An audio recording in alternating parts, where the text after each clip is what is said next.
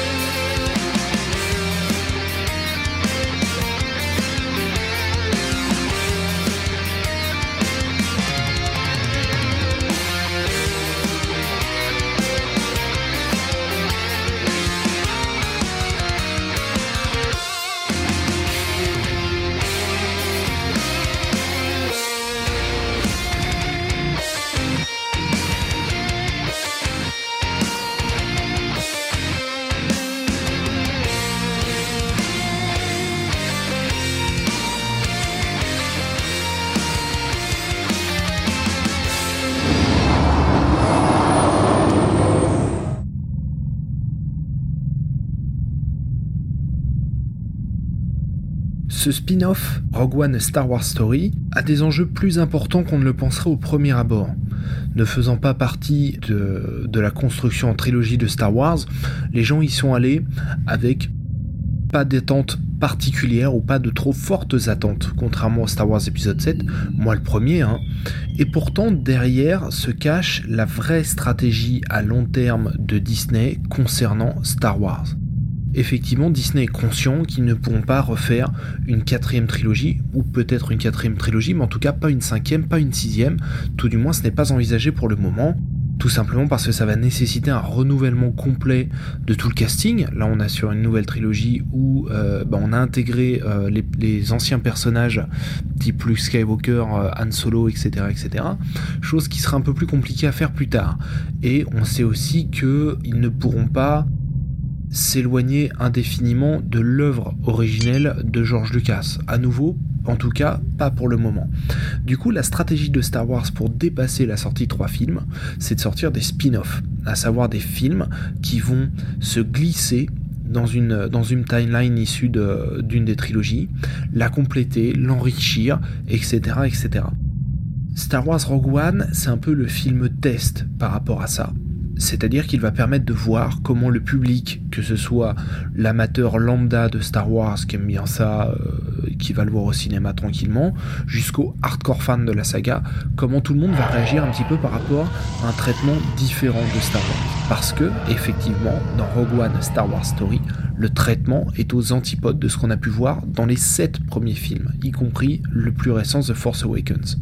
Il a été récemment annoncé que Lucasfilm allait sortir d'autres films après 2020, après la sortie de l'épisode 9, et ce seront des spin-offs.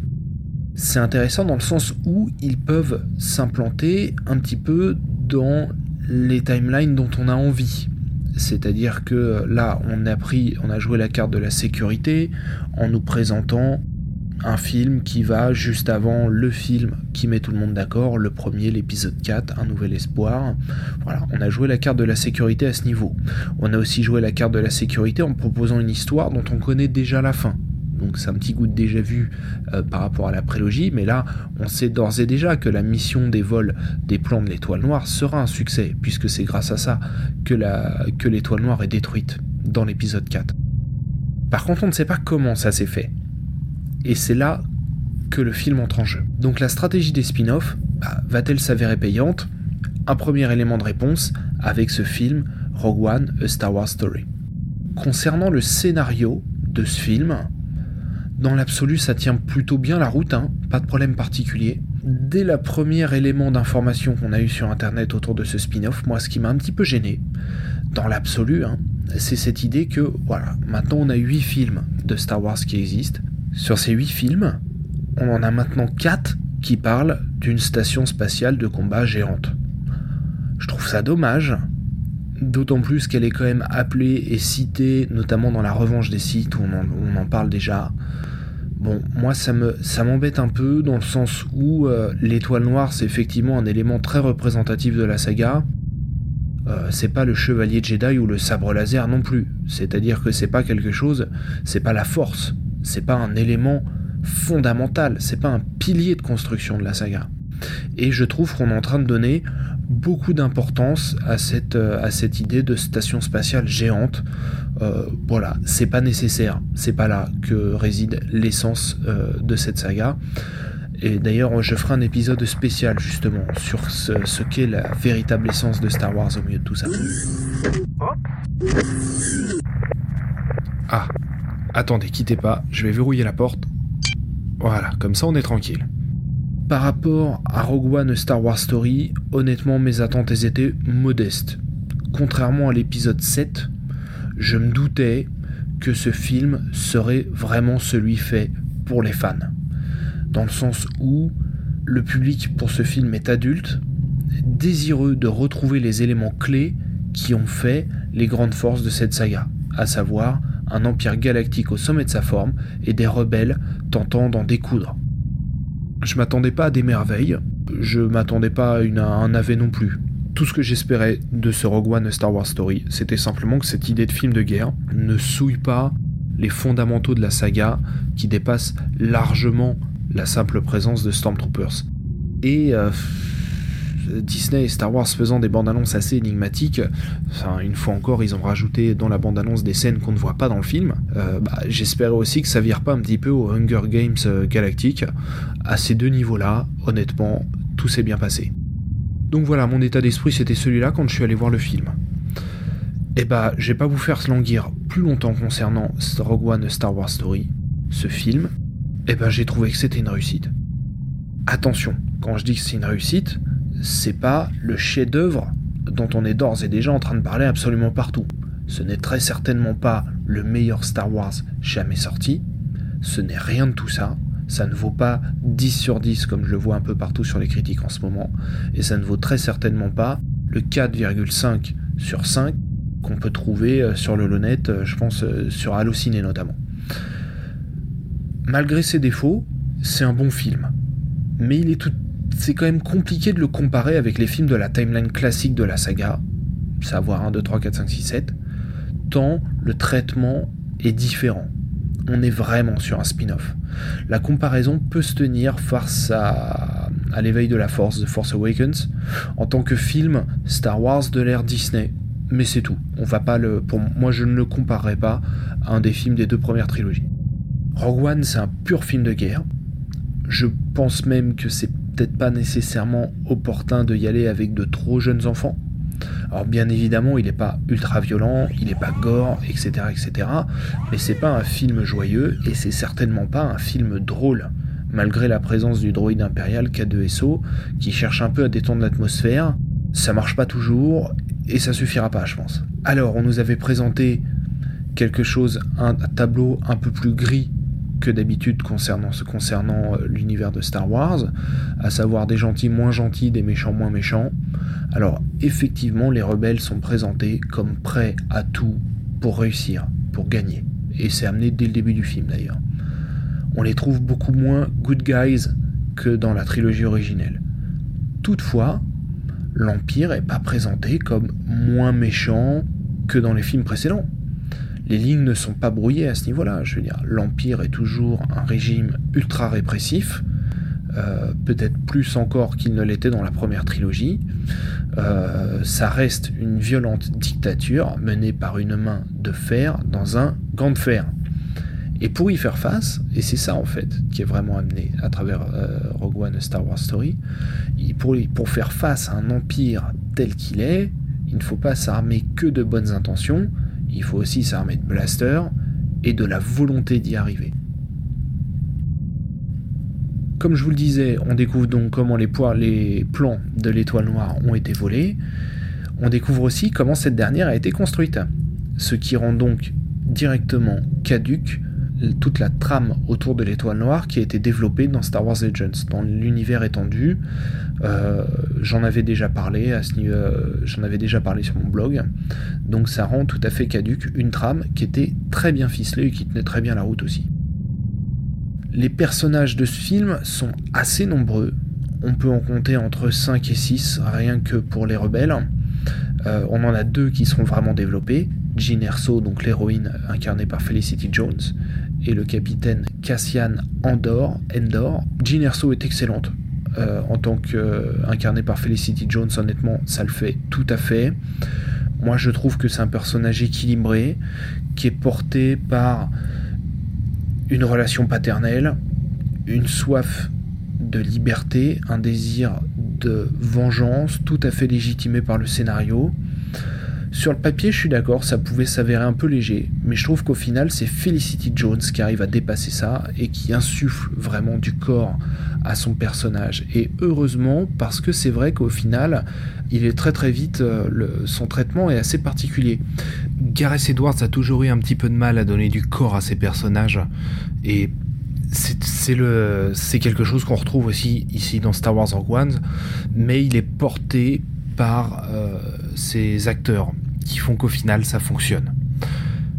Du côté de l'Empire, on a quelques têtes connues, bien évidemment, avec Dark Vador, forcément, on en a beaucoup entendu parler jusqu'à présent, euh, ne serait-ce que dans les bandes annonces, mais aussi, et en ce qui me concerne, vu que j'ai tout fait pour ne pas me faire spoiler par rapport à l'intrigue, ça a été une très très grande surprise pour moi, le grand Moff Tarkin en CGI, à savoir reconstruction euh, du visage et de l'acteur en, en 3D. Alors, j'ai trouvé sa première apparition époustouflante de surprise. Bon, je regrette qu'ils n'aient pas choisi un acteur lui ressemblant, parce qu'au final, euh, l'acteur originel Peter Cushing, il est mort il y a plus de 20 ans maintenant. On aurait pu donner un nouveau visage au personnage, ça aurait pu être sympa. Mais bon, honnêtement, c'était euh, très impressionnant. Je suis curieux de voir comment ça va vieillir dans le temps, parce que c'est vrai que c'est une technologie qui au final... Euh, j'ai souvenir qu'elle a été utilisée dans Tron Legacy, un film dont on parlera un de ces quatre, mais, euh, mais je crois pas l'avoir vu utilisée dans des films plus vieux. On verra bien ce que ça va donner. Alors le grand méchant principal, c'est le directeur Orson Krennic. C'est un pur administrateur impérial n'a pas d'autre souci que sa carrière et une forte ambition. Bon, je vais pas vous mentir, je l'ai pas trouvé particulièrement marquant en tant que personnage. Sa dynamique de gratte-papier, ça le rend assez peu impressionnant sur le terrain. Je sais de quoi je parle, vous vous en doutez voire pas à sa place du tout. Bon, alors c'est bien évidemment l'idée voulue, surtout quand il, tient tête à Tarkin ou à Vador, euh, il fait clairement pas le poids. Euh, or cet axe aurait pu être un peu plus finement travaillé, euh, mais bon, à nouveau, de mémoire, je crois que le seul acteur, personnage qui vraiment s'est démarqué dans un film de Gareth Edwards, il est incarné par Brian Cranston dans Godzilla. Je crois que c'est à peu près le seul. Et enfin, un petit mot sur Forest Whitaker, qui incarne So Guerrera, personnage de la série euh, The Clone Wars qu'on va retrouver dans Star Wars Rebels ensuite, euh, qui campe un rebelle désavoué car extrémiste. Concept que j'ai trouvé super intéressant, personnage travaillé, vraiment c'est intéressant. La grande force de Rogue One Star Wars Story, c'est le respect absolu que ce film a du matériel de base de Star Wars. Il se démarque vraiment de The Force Awakens ici par un parfait respect de Star Wars. C'est une crainte de ma part, tant le film s'ancre dans l'univers de A New Hope, je me demandais comment ils allaient faire. Et au final, on retrouve tout ce qui fait la trilogie originelle. Les vaisseaux, les troopers, l'armure de Dark Vador. À ce niveau, rien à redire, y compris pour moi.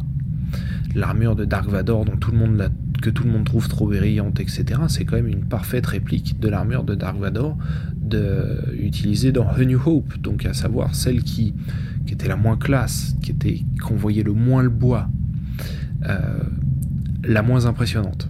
Et elle est là, et ça fonctionne tout à fait. Le respect de l'univers à ce niveau-là, il est parfait, il n'y a rien à dire.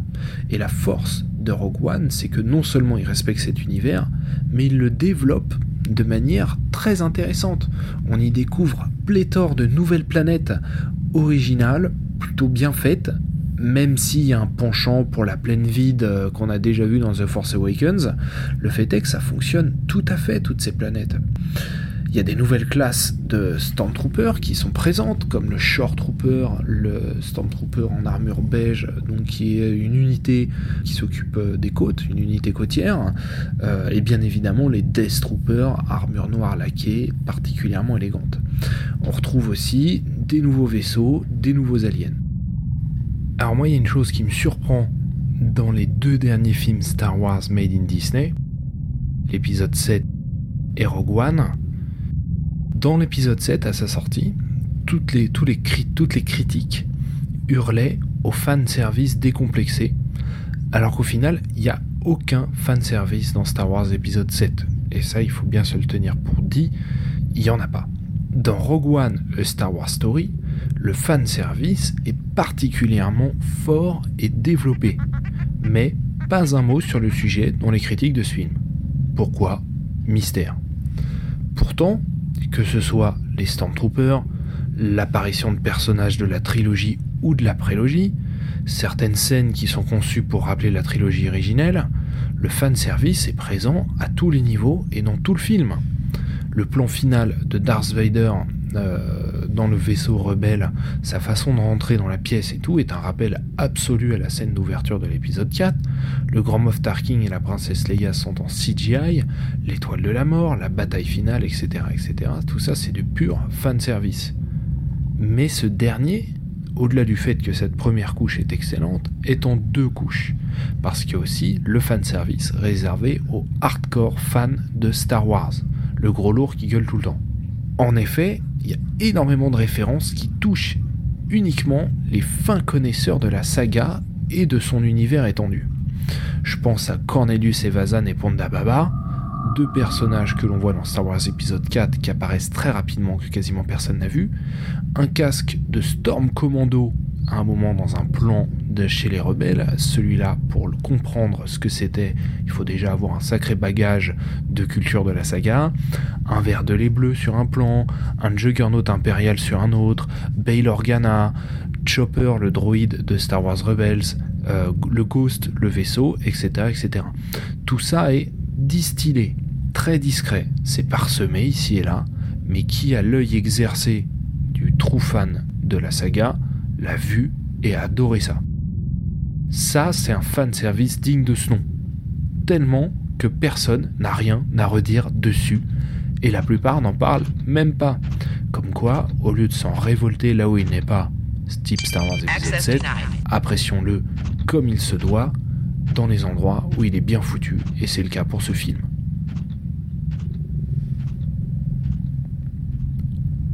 Le scénario de Rogue One y tient tout à fait la route, j'ai trouvé même s'il a tendance à nous perdre un peu dans les premières scènes, nous faisant sauter d'une planète inconnue à une autre, etc. Ça va un petit peu à la fois, ça met pas mal de temps à se mettre en place, et en même temps, je trouve qu'on switch assez rapidement de, planète en planète. Le fait est qu'il déroule son intrigue de manière assez fluide, et je trouve que le rythme est plutôt bon. Je ne me suis pas ennuyé une seconde dans ce film, et même si la fin nous montre un peu trop rapidement que personne va s'en tirer, on atteint quand même un paroxysme assez incroyable avec la bataille finale qui est dantesque. D'ailleurs, cette dernière m'a un peu rappelé celle des Gardiens de la Galaxie dans sa réalisation, dans sa façon de filmer, dans sa façon de suivre le vaisseau, dans sa façon, dans sa façon de faire des plans dans les cockpits. Euh, j'ai trouvé que le traitement de l'action était assez proche, type space opéra récent dans sa réalisation tout simplement. Alors c'est peut-être choquant, j'en conviens, mais si vous avez l'occasion de creuser un peu ces deux scènes, euh, vous verrez que je suis pas nécessairement à côté de la plaque. Rogue One Star Wars Story est donc un bon film. Moi j'ai deux regrets. Enfin, j'ai quelques regrets. Le premier c'est que la musique est nulle. Personnellement j'en garderai strictement rien j'ai trouvé qu'il n'y avait aucun passage marquant. J'ai même trouvé que c'était pas nécessairement abouti et que l'élément qui est le plus représentatif de ça, au final, c'est la musique qui va accompagner l'arrivée du titre du film, qui m'a vraiment donné euh, une impression fadasse. Euh, j'étais déçu par celle de l'épisode 7. Euh, je trouve celle de Rogue One deux crans en dessous, vraiment. J'ai trouvé aussi que le traitement dramatique était parfois un peu longuet. Euh, on, nous pousse à assister à la mort de chacun des protagonistes les uns après les autres pendant quand même un laps de temps super long. Euh, j'ai trouvé qu'on n'avait pas nécessairement besoin de ça pour comprendre que la bataille était dure, qu'ils allaient devoir se sacrifier, etc. etc. Peut-être que là-dessus Disney a voulu montrer qu'ils étaient capables de faire quelque chose d'un peu plus dur, d'un peu plus adulte. Euh, je suis pas sûr que ça serve nécessairement l'intrigue. On aurait pu ficeler les choses autrement. Mais bon, ça c'est vraiment de l'ordre du détail. La réalisation aussi, la limite du traitement film de guerre, euh, bah, c'est que euh, ça bouge tout le temps. On est tout le temps dans l'action. Euh, on est tout le temps en plan serré, en caméra, caméra épaule, etc. Et on court après les personnages. Et euh, je trouve que la puissance des décors de toute cette planète, de toutes ces planètes, de ces vaisseaux, des différents aliens et tout, eh ben on a un peu du mal à les saisir pleinement. On a un peu du mal à apprendre les scènes dans leur globalité au final. cette réalisation nuit un peu à la compréhension de la situation. Donc effectivement, euh, dans une dynamique de traitement euh, film de guerre, ça joue du dynamisme, ça ajoute un côté euh, difficile, compliqué du champ de bataille, c'est le bordel, etc. Mais le fait est que bon, il y avait des éléments qui avaient quand même leur importance et qui est parfois un peu difficile de saisir les arrière-plans, les second plans, etc. Donc là-dessus, bon, c'est dommage. Ça ne nuit pas au film, mais c'est dommage. Et enfin, moi j'ai vu le film en VO sous-titré, j'ai trouvé que le sous-titrage était vraiment bâclé. J'ai pas vu la version française, il paraît qu'elle est catastrophique. Je, n'en sais rien. Euh, mais bon, moi je l'ai vu en sous-titré, je parle assez bien anglais et j'ai trouvé que la différence entre ce que disait le personnage et ce qui était écrit en français en dessous, ouais, on s'embêtait pas quoi. On torchait quand même bien, la traduction. C'est dommage, c'est loin de servir le film. Euh, les dialogues sont bons, mais plutôt mal traduits. Pour conclure, la stratégie du spin-off s'avère pertinente pour développer les axes particuliers de la saga. L'insertion de personnages issus de l'univers étendu, ça fonctionne. Ça peut présager de très bonnes créations en termes de spin-off, en termes d'intégration de ces, films, de ces histoires stand-alone euh, dans l'univers. Rogue One, c'est un film solide, qui est pas exempt de défauts, qui est certainement pas le chef-d'œuvre dont on commence déjà à nous parler partout. C'est pas le meilleur Star Wars jamais sorti. Qui vous dit ça se trompe, c'est faux. Mais il pose la première pierre de films tournés vers les fans adultes. Il fait preuve de risque, d'originalité, de respect de l'univers et nous offre un récit émouvant et riche comme je le disais au, début de, ce podcast, ce sera intéressant que les prochains tapent un peu dans les phases peu explorées de la saga, tout du moins euh, à l'écran, comme l'Ancienne République.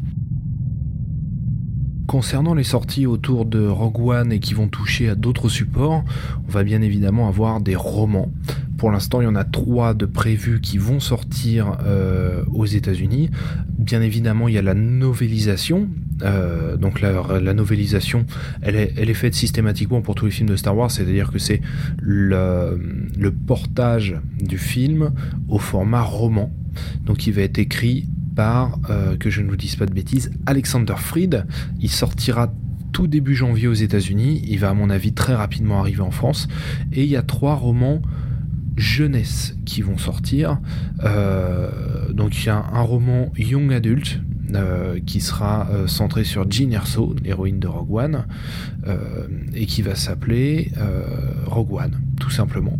Le second sera également un roman young adulte et lui sera centré sur les deux personnages euh, assez forts du côté des rebelles que sont Baze Malbus et Chirrut Imwe, donc euh, les, deux personnages asiatiques dont l'un des deux est aveugle. Et lui sera écrit par Greg Ruka, euh, qui avait déjà travaillé sur la cavale du contrebandier notamment, pour ceux qui connaissent. Enfin, il y aura aussi une novélisation junior de Rogue One, donc sur un format un peu plus léger, moins de pages, une écriture un peu plus, rapide, et sera écrite par Matt Forbeck. Et elle, euh, sortira le 27 mars. Euh, en papier. Par contre, pour tout, ceci, ce ne sera pas des grands formats. On sera directement sur du poche. Euh, concernant les comics, pour l'instant, il n'y a rien de prévu. Donc je, ne peux pas vous en dire à ce niveau. Voilà, en ce qui concerne ce premier épisode du podcast Hyperdrive, on en a terminé. j'espère que cette présentation et cette critique de Rogue One, A Star Wars Story vous a plu ou tout du moins vous a intéressé. Je vous invite à aller sur le blog unfandestarwars.com et également à me suivre sur Twitter pour vous tenir informé des prochaines aventures galactiques. Que la force soit avec vous, à très bientôt